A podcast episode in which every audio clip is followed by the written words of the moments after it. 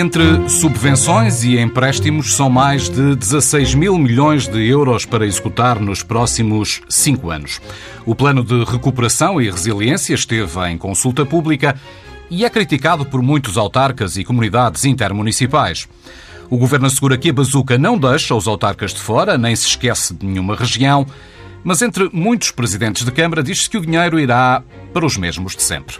Uma divergência que nos traz a este debate e a uma pergunta o Plano de Recuperação e Resiliência, a Bazuca, vai contribuir ou não para a coesão social e territorial do país. Ana Brunhosa é a ministra que tutela justamente esta área, é a ministra da Coesão Territorial, e Ricardo Rio é um dos autarcas que critica as opções tomadas neste plano. É presidente da Câmara de Braga. Boa tarde a ambos. É um gosto recebê-los no Olho que Não. Para início de conversa, desafiava-vos a olhar o território que somos, este país à beira de Lisboa e Porto plantado, onde vive grosso modo metade da população. Hoje, ministra Ana Abrunhosa foi presidente da Comissão de Coordenação e Desenvolvimento Regional do Centro durante cinco anos, até ter chegado ao governo. Viu de perto o que representa o desaparecimento de quem ocupa a terra ou o isolamento de populações. O despovoamento do interior um interior que vai ficando cada vez mais próximo do mar. Essa realidade conhece bem Ana Brunhosa. Não é já hoje uma causa perdida? Muito bom dia. Não, de todo.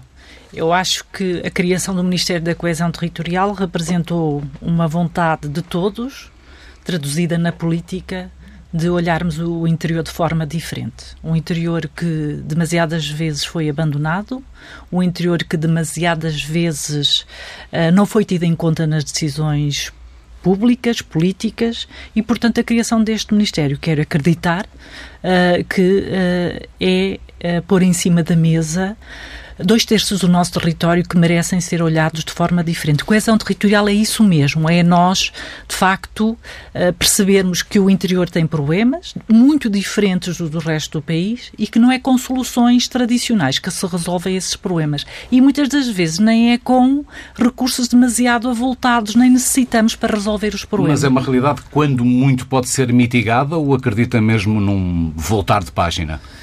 Numa perspectiva muito realista, eu acredito que a coesão territorial significa que aqueles que lá estão, sejam muito ou poucos, tenham que ter qualidade de vida e tenham que ter as mesmas oportunidades. A verdade é que não podemos continuar a ter os territórios abandonados. Tenhamos muitas ou poucas pessoas, temos que ter a nossa floresta, temos que ter a nossa agricultura, não podemos ter os territórios abandonados, porque senão temos problemas gravíssimos. Para começar, começamos a ter o argumento de que não se justifica ter neste território serviços públicos. Não há nada de mais errado do que usar o argumento da população como critério para ter serviços públicos nestes territórios. Isso é o que os vários governos têm feito, não, independentemente da cor partidária. Isso não há nada mais errado e, e, e é o início precisamente da desertificação deste território. Portanto, o que nós queremos com a coesão territorial é olhar para estes territórios de forma diferente e que, quando uh, decidimos escolhas de política pública, não tenhamos em conta os critérios tradicionais, que normalmente são a população. Ora, a população começa já em desvantagem, se for esse o critério. Uhum. E, portanto, nós nem sequer a prioridade é fixar as pessoas, começar por fixar as pessoas. E depois é atrair empresas e é atrair. Se, porque só atraindo empresas e serviços Uh, também públicos, porque não, é que nós conseguimos também atrair pessoas. Agora, não tenhamos dúvidas, nem o país vai voltar a ter a população que tinha no passado, quanto mais estes territórios do interior. Uhum. Não podemos é tê-los abandonados. Ricardo Rio não é presidente de uma cidade pequena, eh, Braga é a oitava cidade portuguesa com mais população, ainda assim eh, um terço da de Lisboa. Eh, mas Ricardo Rio preside também a comunidade intermunicipal do Cávado, onde já encontramos problemas de despovoamento, como sejam, por exemplo, os casos de Terras de Boro, Amares ou Vila Verde. Ricardo Rio, há remédio para inverter este plano inclinado já não apenas para o mar, mas para Lisboa e Porto, fazendo uso da mesma imagem? Ainda vamos a tempo de nivelar o território?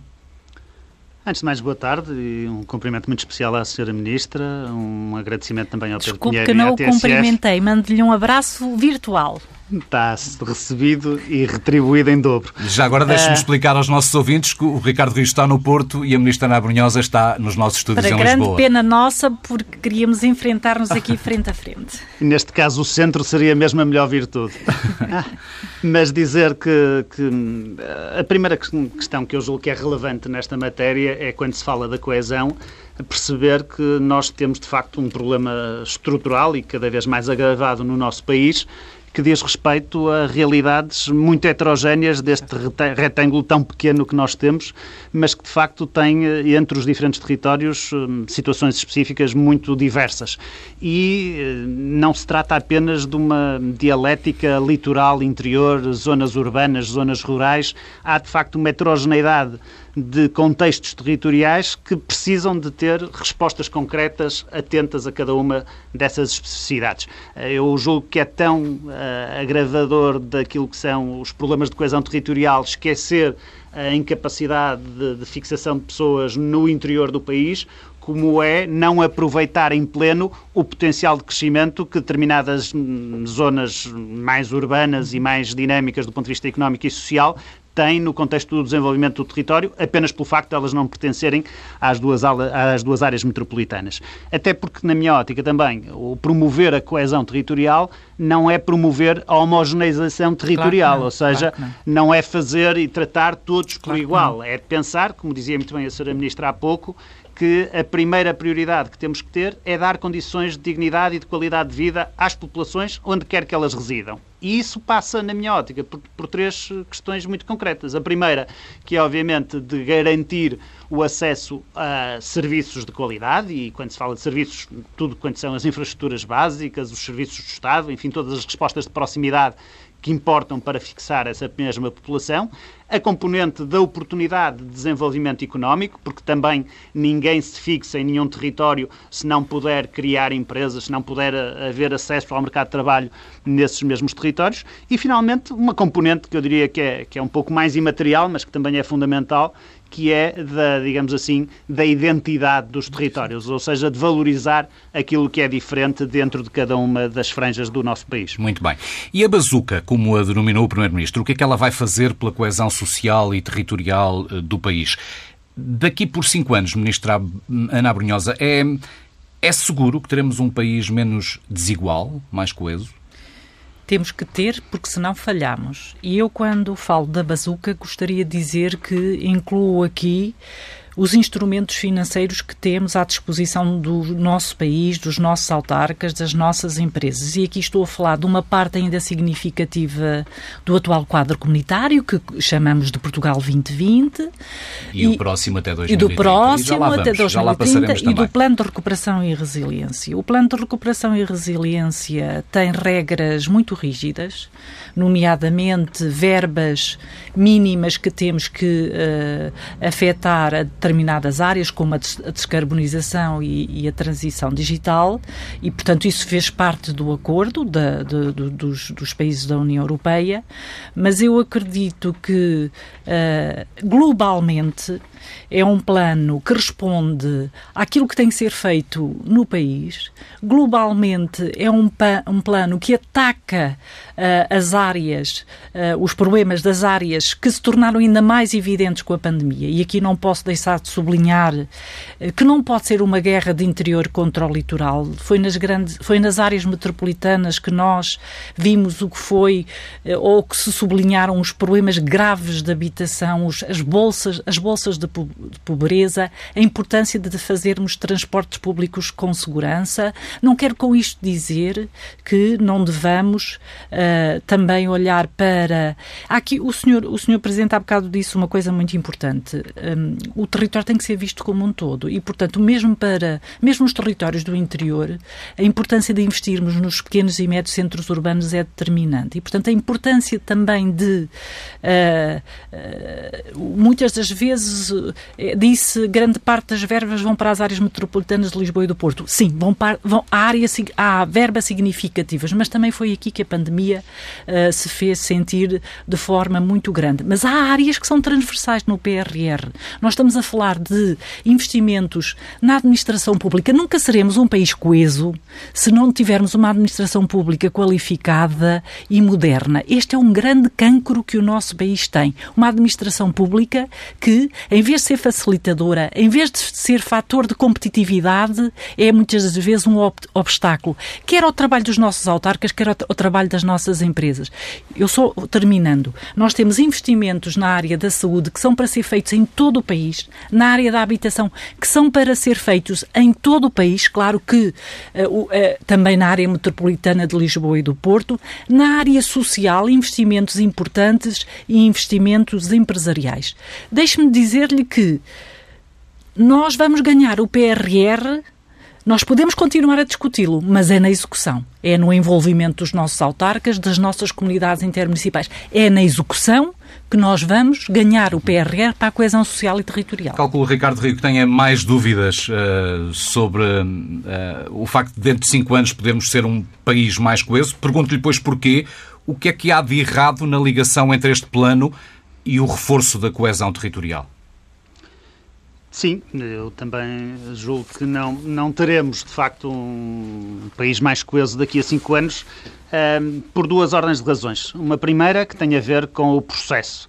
Uh, um maior processo de promoção de coesão territorial obrigaria, de facto, a um envolvimento mais forte de todos os agentes do território. E não estamos a falar apenas aqui naquela dialética entre câmaras municipais e o Governo Central, estamos a falar de facto do envolvimento de todas as instituições, das universidades, das associações empresariais, de outras forças da sociedade civil, que pudessem, em momento próprio, ter dado um contributo mais vincado para a formatação deste plano e que pudessem ter ajudado a dar uma visão mais integral de todo o território àquelas que são as opções que, como dizia muito bem também a Sra. Ministra, estão balizadas desde logo pelas orientações da União Europeia. Portanto, o que está aqui assim em causa, sobretudo, é como é que no concreto e à luz numa estratégia que eu devo dizer foi bem definida, eu julgo que o documento inicial do professor Costa Silva foi um bom documento do ponto de vista da concepção estratégica daquilo que deveriam ser as prioridades a cautelar. Acho que não foi tão bem traduzido do ponto de vista da, da identificação de, de projetos e da alocação de verbas para a concretização dessas mesmas metas, mas dizia que Portanto, do ponto de vista do processo, houve aqui assim algum déficit da auscultação e de envolvimento que limita, desde logo, essa dimensão territorial. E depois há a dimensão fundamental, que é a dimensão do resultado. Se nós olharmos para aquilo que está previsto fazer ao abrigo deste plano e se pensarmos naquilo que é a realidade atual de cada um dos territórios, é óbvio que daqui a cinco anos, pegando na pergunta do Pedro, eles vão estar provavelmente melhor do ponto de vista absoluto do que aquilo que estão hoje. Há investimentos que é importante acautelar e que, que estão aqui identificados nas áreas da saúde, nas áreas da educação, uh, na área da gestão da floresta, dos recursos hídricos. Mas se olharmos para aquilo que é o equilíbrio do desenvolvimento entre aqueles territórios para onde, mais uma vez, vai ser canalizado o grosso dos recursos. E aquilo que são os fatores de desenvolvimento do resto do país, aí eu julgo que, em termos relativos, a nossa coesão se vai degradar e que quem hoje está mais atrás continuará mais atrás, ou se calhar mais atrás ainda, do que está hoje uh, no futuro, uh, em função das, das, prioridades que aqui estão definidas. Há dias, e em resposta às vozes que dizem que este plano vai justamente agravar as desigualdades entre as diferentes regiões, nomeadamente entre o interior e o litoral, Ana Abrunhosa afirmava que o plano de recuperação e resiliência não deixa nem autarcas nem o interior de fora. Pergunto-lhe então o que é que os autarcas ainda não perceberam, o que é que o interior, quem o representa, eh, está a ver mal. Justamente esses projetos transversais que não se vão limitar a nenhuma região em concreto? Eu queria, em primeiro lugar, eh, só voltar um bocadinho atrás e dizer que eu nunca me lembro, e tenho mais de 20 anos de vida né, pública, de uma discussão tão grande à volta, à volta destas matérias e da transparência que o processo teve, desde uma visão estratégica, eh, e eu aqui queria também associar-me ao Sr. Presidente de um trabalho extraordinário feito pelo professor Costa Silva, mas, sobretudo, eh, hoje nos cafés fala-se de fundos comunitários. Eu lembro-me que era gestora de fundos comunitários e o PT 20, na altura do Portugal 2020, o programa caiu-me na CCDR sem grande discussão. Eu era gestora, era responsável. E, portanto, eu devo dizer que, em termos de discussão pública, em termos de, do que foi e eu acho isto saudável, acho importantíssimo que na nossa vida os autarcas se unam, os autarcas coloquem as prioridades dos seus territórios. Por exemplo, acima do Cávado, pôs a sua prioridade em projetos de ciência e competitividade, ao contrário de outras que põem as estradas. Ou... Mas, de qualquer maneira, unem-se à volta de um objetivo acima do Douro, põem a linha do Douro, põem outras. Nós nunca como hoje. Isto é muito importante. Os projetos até podem não estar no PRR. Vamos encontrar soluções. Há outras fontes de financiamento. E para mim isto é coesão, porque nem sempre uh, nós temos os autarcas, acimes, unidos, porque é normal, ainda por cima num ano, num ano de eleições, é normal que, que, que vinquem a sua posição política, que façam, que vinquem o seu, os seus territórios. Agora, há uma coisa que eu uh, nem aceitarei politicamente tendo esta responsabilidade, é que os, nem, nem será possível fazer o PRR sem os nossos autarcas. Há uma coisa que eu lhe vou dizer que é e quem me ouve sabe que eu digo de forma sentida. Aquilo que os autarcas podem fazer bem, ninguém consegue fazer melhor.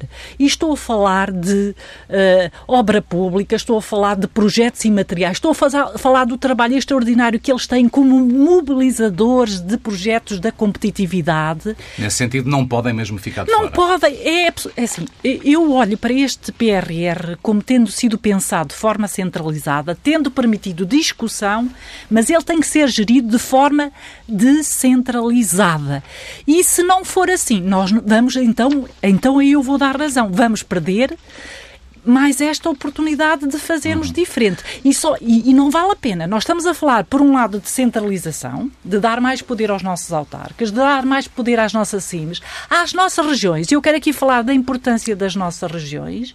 E depois, por outro lado, quando temos os instrumentos para trabalhar no território, eles têm que ser envolvidos. E eu penso que é isto que grande parte dos autarcas reclama, grande parte das comunidades intermunicipais reclama, e é isso que vai querer ver no uhum. modelo de governação. O Ricardo Rio escreveu uma carta ao Primeiro-Ministro eh, no qual o alertava justamente para o que entende ser um plano pouco equilibrado na distribuição destes 16 mil milhões de euros que chegarão a Portugal.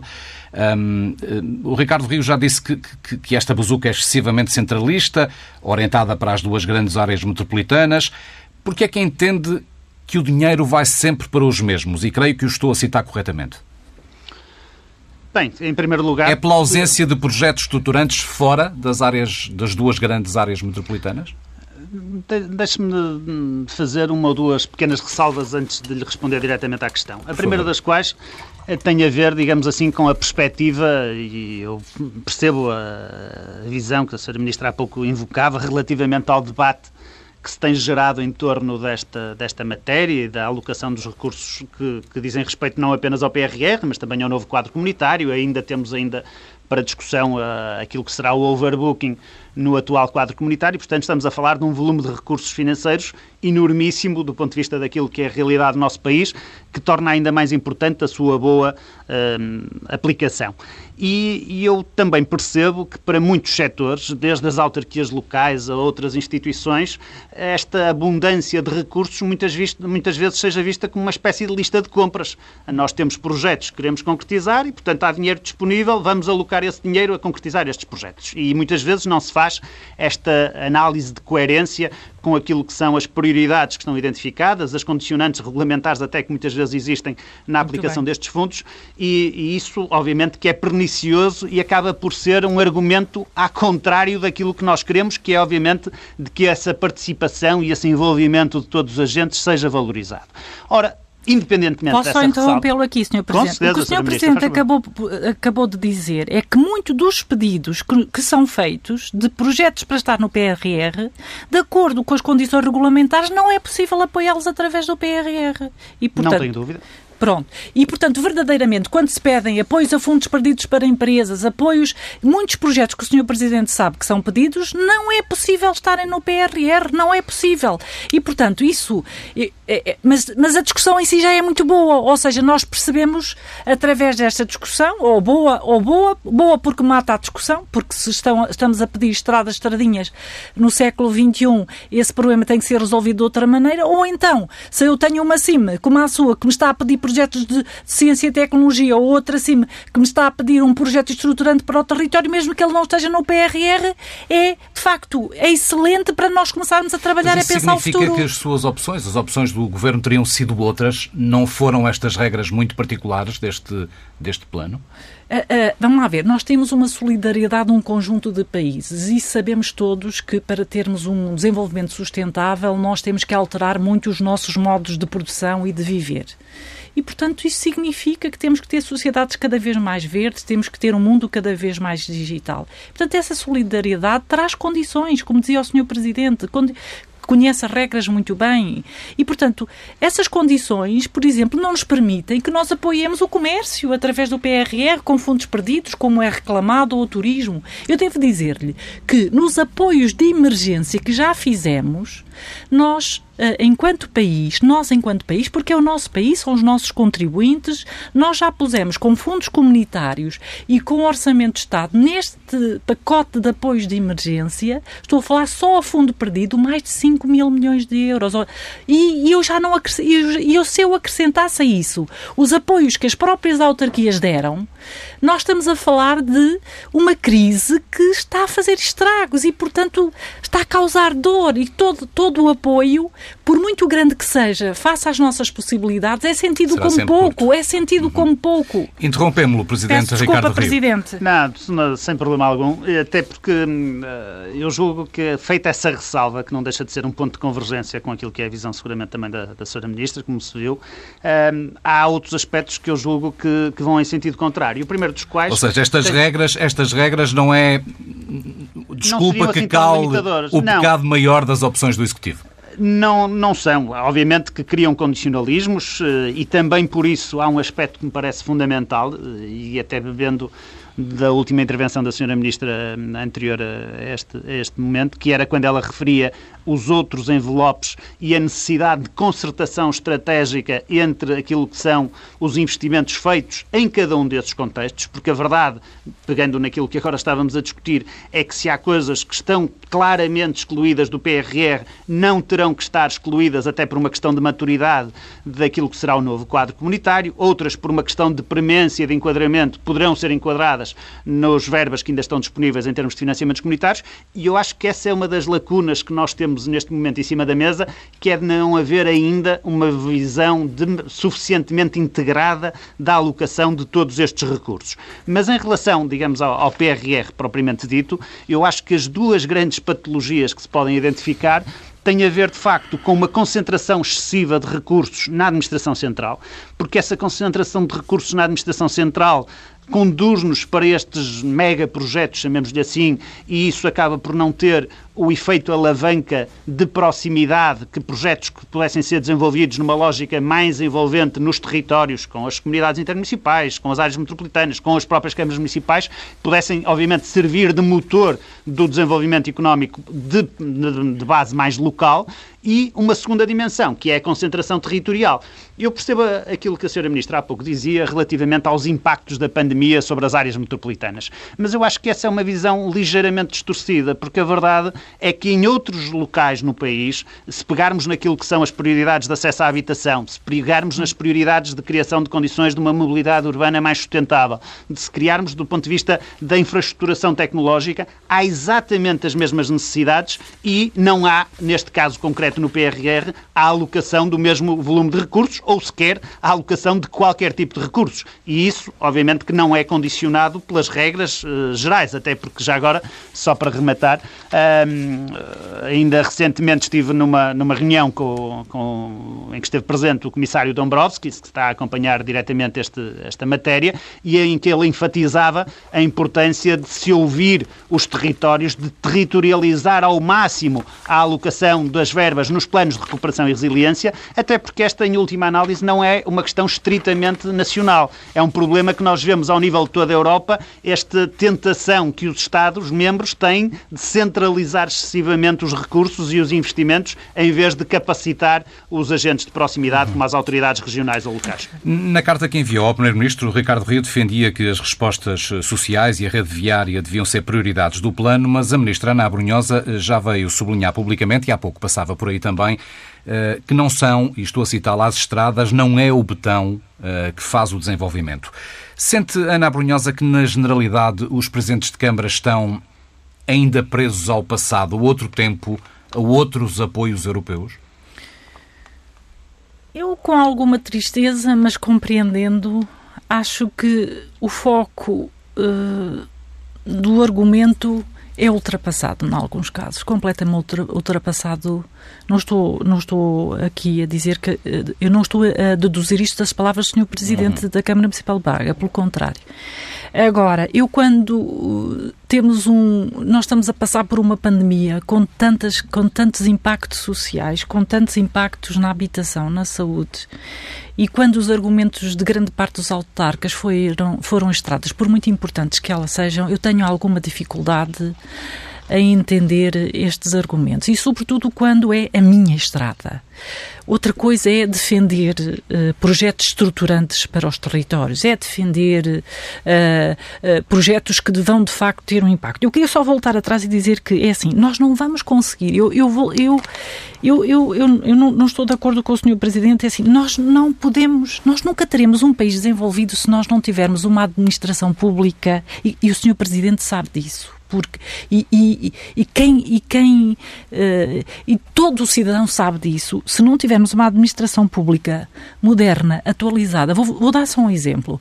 O sistema de informação da segurança social não comunica com o sistema de informação das finanças. Esta interoperabilidade. Isto esta interoperabilidade vai permitir, por exemplo, que quando se abram candidaturas, grande parte da informação já esteja no sistema. Todos os apoios que criamos. Mas isso por si só é suficiente para fixar pessoas, fixar investimentos onde eles não existem? É possível, por exemplo, a pessoa, se tiver um portal e se também investirmos na literacia digital, eh, a partir de qualquer sítio, se investirmos na conectividade digital, que é um dos, dos objetivos do PT 2030, e eu aqui quero dar razão ao Sr. Presidente da Câmara Municipal de Braga, tudo isto era melhor entendido entendível se nós tivéssemos os três grandes instrumentos no mesmo tabuleiro e, portanto, quando às vezes se defende a ferrovia no PRR, os ministros dizem, ah, mas isso vai no PT 2030, quando era muito mais, era eu, muito mais... Eu quero voltar a essa questão, sim. Sim, mas eu devo dizer-lhe uma coisa, o que é que estamos a considerar como Estado? Uh, saúde? Nós, na saúde, nós temos 1.383 milhões de euros. Estamos a falar de centros de saúde em todo o país. Estamos a falar de viaturas móveis, eh, de, de, de serviços para o interior só. Estamos a falar de unidades de cuidados continuados. Isto não é em Lisboa. Isto não é administração pública. Peço desculpa. Isto é país. Habitação, estamos a falar de 1.633 milhões de euros. Isto é feito em todo o país, naturalmente com maior foco nas áreas metropolitanas. E isto não é administração pública. Respostas sociais é o terceiro setor, estamos a falar de 583 milhões. São IPSS que vão beneficiar, são autarquias que, que, que, vão, que vão beneficiar. Na modernização da administração pública, de facto, que é onde nós temos uma verba significativa, nós estamos a falar de 631 milhões de euros. Mas é importante, nós nunca teremos, se não mudarmos a maneira como o, o, o governo dentro de si trabalha, a motivação dos nossos trabalhadores da administração pública, a maneira como nos relacionamos com os cidadãos, nós nunca seremos um país desenvolvido, nunca seremos um país à altura das nossas empresas, dos nossos autarcas e dos nossos cidadãos. Deixe-me então perguntar ao Presidente Ricardo Rio se, se os autarcas, como hum, provavelmente prendi mal das palavras da, da Ministra Ana Brunhosa, se os autarcas estão sobretudo preocupados com os municípios que lideram ou com a região em que se inserem, se não lhes faltará, Ricardo Rio, um olhar mais global, uma perspectiva que englobe todo o território? Acho que não, em defesa, digamos, da classe, de... isso já, já foi tempo. Está nesse difícil papel defender a classe toda, sim. Não, acho, acho, acho que já foi tempo. Acho que hoje em dia a generalidade dos autarcas uh, tem uma visão claramente supramunicipal de cooperação e de articulação de estratégias numa base de proximidade, obviamente, com as comunidades intermunicipais onde estão inseridos, na, numa base mais alargada com dimensões uh, regionais uh, e, diria, numa base uh, predominantemente voluntária, ou seja, não é por imposição coerciva do modelo de administração que existem, existem esses espaços de cooperação. Cada vez mais vemos, digamos assim, a dinamização de iniciativas, algumas delas até de cariz supranacional. Eu sou também presidente, como a senhora Ministra sabe, Sim. e é uma boa parceira da, da estrutura que eu vou referir, que é o eixo atlântico do Noroeste uhum. Peninsular, onde 38 eh, municípios do norte de Portugal e da Galiza têm uma capacidade de concretização recorrente de projetos muito diferenciadores e que são enormes mais-valias para uh, cada uma das... na área da ciência até na área das ciências, mas de todo do ponto de vista da promoção turística, do ponto de vista da dinamização cultural, da valorização da, da agenda urbana, enfim, uh, cada vez mais também de questões como estas que estamos hoje a discutir, da coesão social e territorial, através da prioridade às, às questões demográficas, às desigualdades e aos equilíbrios que é importante promover entre cada um dos territórios, e isso está, digamos assim, relativamente assumido por todos os autarcas. Posso, Agora, Presidente, posso. Pode, com certeza. O senhor tem toda a razão no que diz e eu não podia estar mais de acordo. Mas na hora em que sai o PRR, na hora em que sai o PT 2030, o senhor vai ter que me dar razão nisto. A primeira coisa que um autarca vê é se está lá o meu projeto A, o meu projeto B. Pois calha a ficha, não está. E, portanto, em vez de fazer a discussão do, do território, da estratégia e de perceber, aliás, quem anda nisto sabe que nunca faltou verba para um bom projeto, nunca, e o senhor sabe disso. Pode demorar, pode demorar mais do que desejam, mas o pensamento é, falta lá uh, aquela minha obra A e a minha obra B. Porque no fim do dia, quem elege aquele autarca é a sua população E eu acho que isto tem vindo a mudar de facto, mas no imediato esse é o raciocínio. E é contra isso que, eu, que todos temos que trabalhar. E, e, e, portanto, se é verdade o que diz, também é verdade quando as verbas saem e anunciam, parece que é a última vez que vamos ter, é, o, é a última oportunidade. E não é isso. E eu acho que isso não abona em favor até daquilo de bom que os autarcas fazem. Era isso que eu queria dizer. Ricardo Rio. Mas, mas já agora, se me permite, em relação a isso, também acho que às vezes não podemos também elaborar excessivamente em determinado tipo de estereótipos. Porque, é pegando na questão das estradas, é verdade, e, e Portugal, de certa forma, tem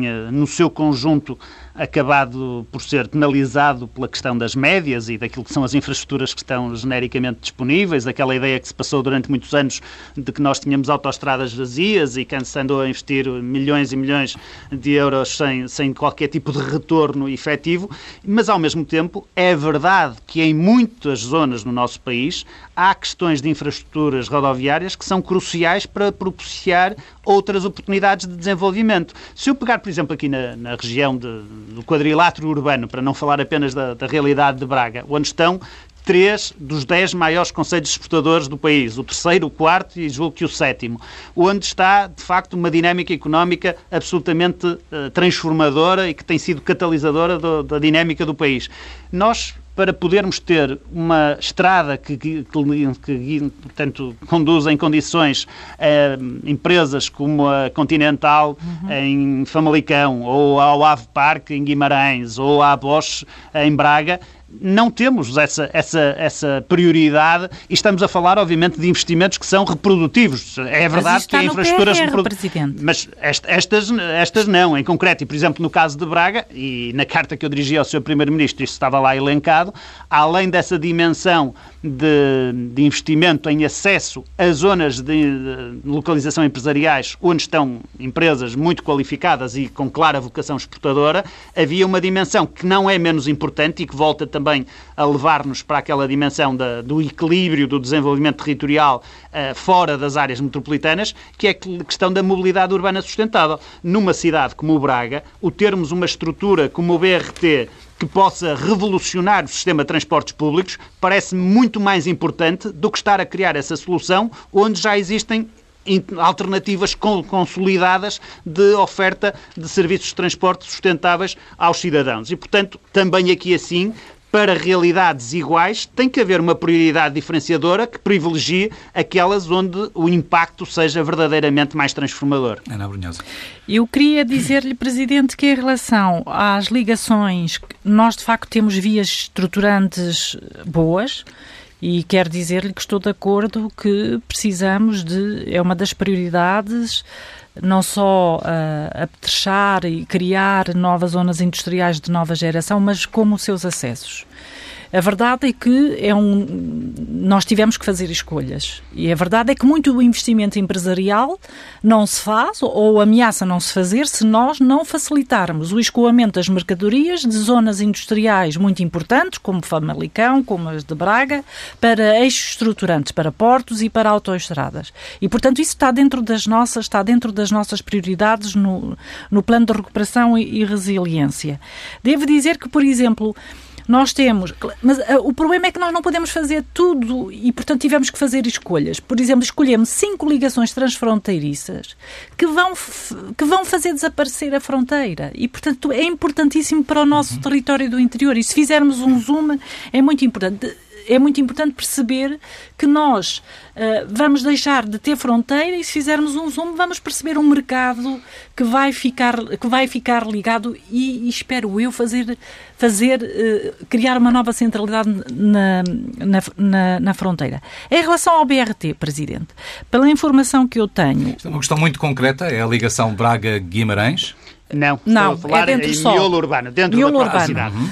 Miolo urbano. Ó, oh, Sr. Presidente, da informação que eu tenho e das responsabilidades que tenho, eu tenho esse projeto sinalizado como no PT 2030 e, portanto, nós tivemos que fazer escolhas de facto, a maturidade dos projetos é muito importante. Como sabem, os, como sabemos, todos os projetos têm que estar uh, eh, 70% aprovados até 2022 no PRR, 100% em 2023 e, portanto, a maturidade dos projetos é aqui também um fator de escolha e, portanto, pela informação que eu tenho, o BRT de Braga, estou a falar só do BRT de Braga, está no PT, está no próximo quadro comunitário como um projeto estruturante. Como, aliás, têm que estar outros projetos de mobilidade urbana que em termos do que é o desenvolvimento urbano sustentável tem que ser a prioridade do próximo quadro comunitário. E aqui numa cidade como Braga, uh, uh, termos o desenvolvimento urbano, não estou a fazer, quer dizer, como Braga, uh, o, o, fazer, para fazermos 7 km, demorarmos uma hora, é muito complicado. E, portanto, estes investimentos são significativos, são, estamos a falar de valores muito significativos, eh, demoram muito a fazer e, portanto, eu não acredito que tivesse um BRT pronto até 2026, mas vamos tê-lo incluído no PT 2030. Penso que o Sr. Presidente estará a par disso. Sra. Ministra, aí permita-me que eu acho que teríamos exatamente com a mesma velocidade que teríamos a linha da Boa Vista no Porto. Portanto, acho que não haveria, eh, digamos assim, nenhum fator diferenciador. E acho que, mais uma vez, pegando naquilo que eu disse há pouco, e este é apenas um exemplo, não queria estar aqui a ser demasiado autocentrado claro nas minhas necessidades. Uh, acho que seria muito mais impactante a criação desta solução em Braga do que o que vai ser a alternativa ao metro uhum. no Porto. E, portanto... Temos cinco minutos de programa e eu ainda queria Vamos colocar aqui duas perguntas. Os dois, Presidente, se Deus quiser. Acredita, Ana Brunhosa, há bocado passou por aí e gostava de que eventualmente pudesse ser mais concreta, que muitas das críticas dirigidas pelos autarcas às opções do PRR, muita da indignação, não existiria se não estivéssemos em ano de eleições autárquicas? Eu acredito que quando os autarcas veem listas de projetos, veem escolhas, veem opções, reagem sempre. E, sobretudo, quando este exercício foi tão transparente, foi tão discutido. Repare que nós andamos a discutir isto desde o verão. Mas quando depois finalmente se vêem as escolhas, eu acredito que haveria sempre uma reação da parte dos autarcas. Acredito é que agora há que mostrar Seja trabalho. Pelo claro, ano que obviamente, porque os autarcas falam para para o governo, mas falam também para a sua uhum. população. Admito, Ricardo é Rio, que há muito de corrida autárquica a condicionar o debate sobre este PRR. Não diria que há de impacto da, das eleições autárquicas, há, há porventura aquele efeito que há pouco a Sra. Ministra invocava, nós não deixamos de ser representantes de, dos nossos cidadãos e, portanto, obviamente claro. temos também que, independentemente de termos a tal visão mais global, que não deixar de defender aquilo que são as aspirações muito próprias. E acho que até esse nível, e agora sem querer mais uma vez ser demasiado corporativista, acho que às vezes existe um déficit de participação dos outros setores da sociedade. Porque se nós olharmos para aquilo que tem sido algumas tomadas de posição, mais uma vez, quer do tecido universitário, quer das associações empresariais, não vemos a mesma ah, orientação para o concreto em termos de uh, fatores de desenvolvimento do território. Há questões mais genéricas do ponto de vista daquilo que é a segmentação entre a alocação de recursos entre a administração pública e o tecido empresarial, por exemplo, mas não vemos uma associação empresarial a dizer isto é um projeto claramente crucial para o desenvolvimento desta região. E isso seria extremamente vantajoso, porque eu acho que, mais uma vez, a concertação entre todos os agentes seria muito útil e, e desligar-nos-ia dos ciclos eleitorais. Num minuto para cada um, ainda os gostaria de ouvir sobre o controle destes 16 mil milhões de euros.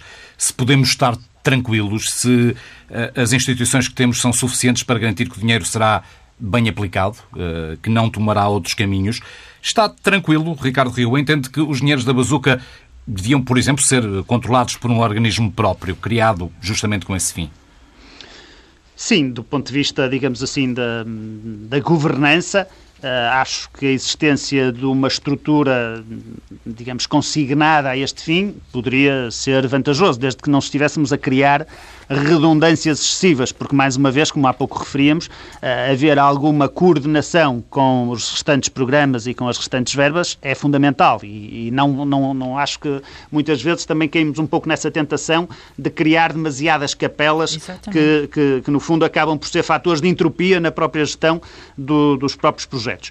Mas eu, eu julgo que é importante, e essa é, digamos, a mensagem final, atendendo àquilo que também aqui já hoje foi discutido, é que aquilo que falhou trabalhou do ponto de vista da concepção não falhe do ponto de vista da execução e que haja, de facto, um envolvimento substancialmente diferente dos agentes de desenvolvimento do território, daquilo que é, obviamente, a capacidade de concretização das autarquias locais, porque essa é uma verdade irrefutável. Uh, se nós olharmos para aquilo que tem sido o investimento público, daquilo que tem sido a capacidade de concretização da própria, hum, das prioridades em termos de financiamentos comunitários, nós temos excelentes exemplos que justificam, uh, digamos, a confiança que, que, agora estou a reivindicar para mim e para todos os autarcas deste país. Ana Brunhosa, salvaguardando as exceções que tenderão a acontecer sempre, porque é que os portugueses podem ficar tranquilos com a boa gestão, boa aplicação deste, deste dinheiro? Quero, quero dar-lhe uma informação que penso que não será do conhecimento, porque não é suficientemente divulgada. Portugal é um dos poucos países que tem um contrato de confiança com a União Europeia na gestão de fundos comunitários. E, portanto, nós temos um conjunto muito grande de instituições que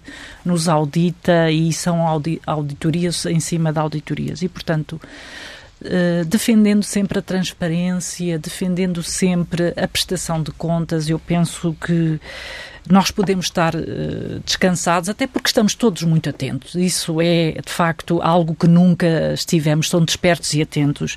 Agora, eu queria dizer-lhe uma coisa. Eu acredito que, uh, mais do que.